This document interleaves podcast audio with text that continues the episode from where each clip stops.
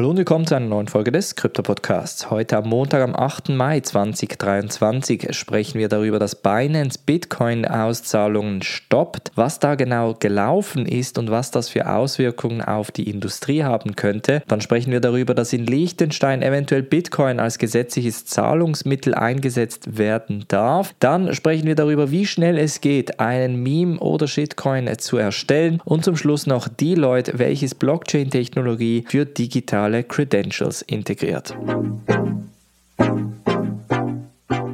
Springen wir in diese erste sehr große News Story und zwar geht es darum, dass Binance gestern Bitcoin-Auszahlungen gestoppt hat. Das passiert ab und zu. Binance hat das auf Twitter auch kommuniziert, indem sie gesagt haben, dass die Bitcoin-Zahlungsgebühren so hoch seien, dass der Mempool, also der Pool von den Transaktionen, die abgewickelt werden muss, so voll geworden ist, dass sie entsprechend die Auszahlungen für einen kurzen Moment stoppen mussten. Nach ein paar Stunden ist dann der Auszahlung Auszahlungsstopp wieder aufgehoben worden. Es ist dann aber von der Nacht von Sonntag auf Montag entsprechend nochmal zu einem Auszahlungsstopp gekommen. Das hat dann doch einige Fragen auf den Schirm gerufen, weil unter anderem gemäß den Statistiken natürlich auch Binance bei den Auszahlungen auf etwa dem zweiten Platz gewesen ist bezüglich Bitcoin-Auszahlungen von den Börsen. Da hatten sie entsprechend hohe Zahlen mit etwa 180.000 Bitcoin,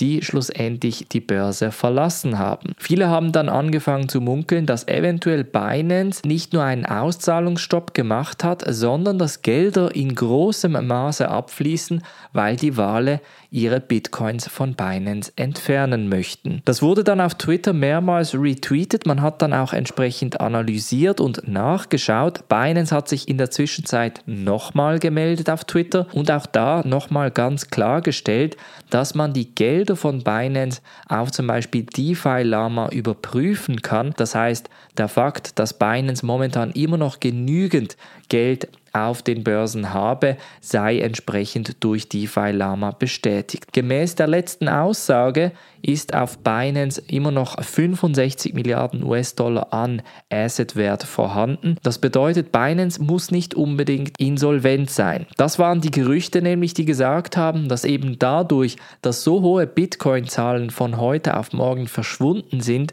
eventuell Gerüchte die Runde gemacht haben, dass Binance gar nicht genügend Cash in den Büchern hätte, um diese Auszahlung entsprechend durchzuführen und es deshalb eben zum Auszahlungsstopp gekommen ist. Wir werden in den kommenden Tagen sicher mehr zu diesem Thema erfahren, aber grundsätzlich gilt, egal ob Binance, Coinbase, Kraken, egal welche Börse, es gilt immer not your keys, not your coins. Das bedeutet, das Thema Self-Custody, also die eigene Verwahrung von den Kryptoassets, ist wichtiger denn je. Wir dürfen nicht von einer Krise in die andere Krise laufen. Wir dürfen nicht das Beispiel von FTX nochmal wiederholen und uns in falscher Sicherheit wiegen. Deshalb unbedingt ein Hardware-Wallet organisieren und die Kryptos auf das Hardware-Wallet transferieren. Dann springen wir nach Liechtenstein und sprechen darüber, dass in Liechtenstein eventuell Bitcoin als gesetzliches Zahlungsmittel schon bald zur Verfügung stehen könnte. Das zumindest sagt der Regierungschef und Finanzminister von Liechtenstein Daniel Risch. Er sagt, dass die Bürger in Liechtenstein künftig staatliche Dienstleistungen mit Bitcoin bezahlen können. Das heißt, nach El Salvador, aber auch teilweise in der Schweiz, haben wir ja auch zum Beispiel in Zug und Lugano die Möglichkeit, gewisse Steuern oder Staatsdienstleistungen mit Bitcoin zu bezahlen. Und in Liechtenstein könnte das bald auch schon Realität sein. Ein Zeitplan für diese Umsetzung gibt es allerdings noch nicht. Man hat das einfach mal so thematisiert, weil ja in Liechtenstein auch der Liechtenstein Blockchain Act 2019 eingeführt wurde, war Liechtenstein eines der ersten Regierungen, die eine umfassende Regulierung zu dem digitalen Wert hatte. Eine sehr spannende Entwicklung, weil es natürlich als allererstes erst mit den Staatsdienstleistungen anfängt, aber dann später idealerweise auch im Alltag nutzbar ist, also ähnlich wie in El Salvador mit dem Chivo Wallet, bei welchem zum Beispiel auch das Lightning-Netzwerk gebraucht werden kann. Apropos Lightning-Netzwerk, auch da vielleicht nochmal angekündigt, angeknüpft an die erste News Story. Da gab es zum Beispiel auch die Kritik an Binance, wieso Binance zum Beispiel das Lightning-Netzwerk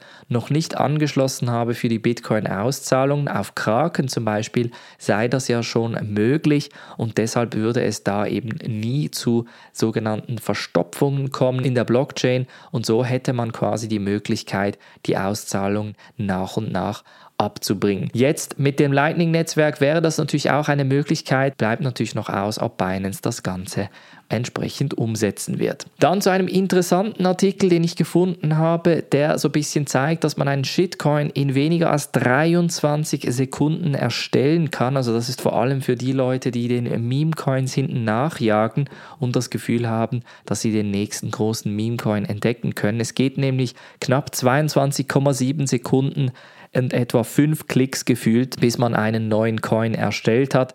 Man kann die Zahlen genau eingeben, so wie man möchte. Man kann gewisse Eigenschaften für den Coin auch eingeben. Das heißt, auf der einen Seite, wer schon immer mal eine Kryptowährung erstellen wollte, sollte sich dieses Video mal anschauen. Und wer auf der anderen Seite wirklich das Gefühl hat, dass hinter den Meme-Coins viel Substanz ist, sollte dieses Video auch mal anschauen, um zu sehen, wie einfach solche Sachen erstellt werden können. Also auch daher, es ist Meme-Coin-Zeit und das wiederum bedeutet, dass man eben verrückt viel Geld verdienen kann, indem man solche Meme-Coins halt unterstützt. Allerdings kann es eben auch in die andere Richtung gehen, deshalb unbedingt aufpassen und sich die Finger nicht verbrennen. Und zum Schluss sprechen wir noch über Deloitte, denn die haben die Blockchain integriert, unter anderem um sogenannte Digital Credentials einzuführen, also Art digitale Zertifikate, digitale Diplome, digitale Nachweisdokumente, die man für ganz unterschiedliche Industrien brauchen möchte, zum Beispiel auch für die Altersverifikation bei E-Commerce oder privaten Logins oder auch bei Spendenmöglichkeiten zum Beispiel. Und zwar möchte Deloitte das Ganze mit dem Kilt-Protokoll einer Polkadot-Parachain umsetzen, um unter anderem diese digitalen Zertifikate und Dokumente herauszubringen, um auch zum Beispiel den Know Your Customer und Know Your Business Prozess um einiges zu vereinfachen. Stand heute läuft das nämlich mit einem relativ langen manuellen Prozess ab, der unter anderem natürlich dann auch physische Dokumente braucht, welche dann auch auf unterschiedlichen Datenbanken hinterlegt werden und somit natürlich auch ein gewisses Sicherheitsrisiko darstellen. Wenn man das Ganze jetzt auf der Blockchain einmalig abspeichert, hat man natürlich die Möglichkeit, das an gewisse Voraussetzungen zu knüpfen und wenn diese Voraussetzungen eben nicht mehr gelten, kann man das Ganze dann entsprechend auch abändern. Das wäre natürlich ein Vorteil von diesen Digital Credentials, die auf der Blockchain leben, weil man so natürlich auch idealerweise die Identität oder das Login immer mitnehmen kann und somit auch nur einmal diese Verifikation durchführen kann. Also ein bisschen ein Vorgeschmack bezüglich dessen, in welche Richtung die Blockchain-Industrie sich in der Zukunft entwickeln könnte. Deloitte braucht das Ganze aber, wie gesagt, für eigene Prozesse hauptsächlich, um vor allem auch die Papierflut zu reduzieren, um vor allem auch den Prozess idealerweise später effizienter zu machen. Das war's von der heutigen Folge. Wir hören uns morgen wieder. Ich wünsche einen sehr guten Wochenstart. Macht's gut und bis dann.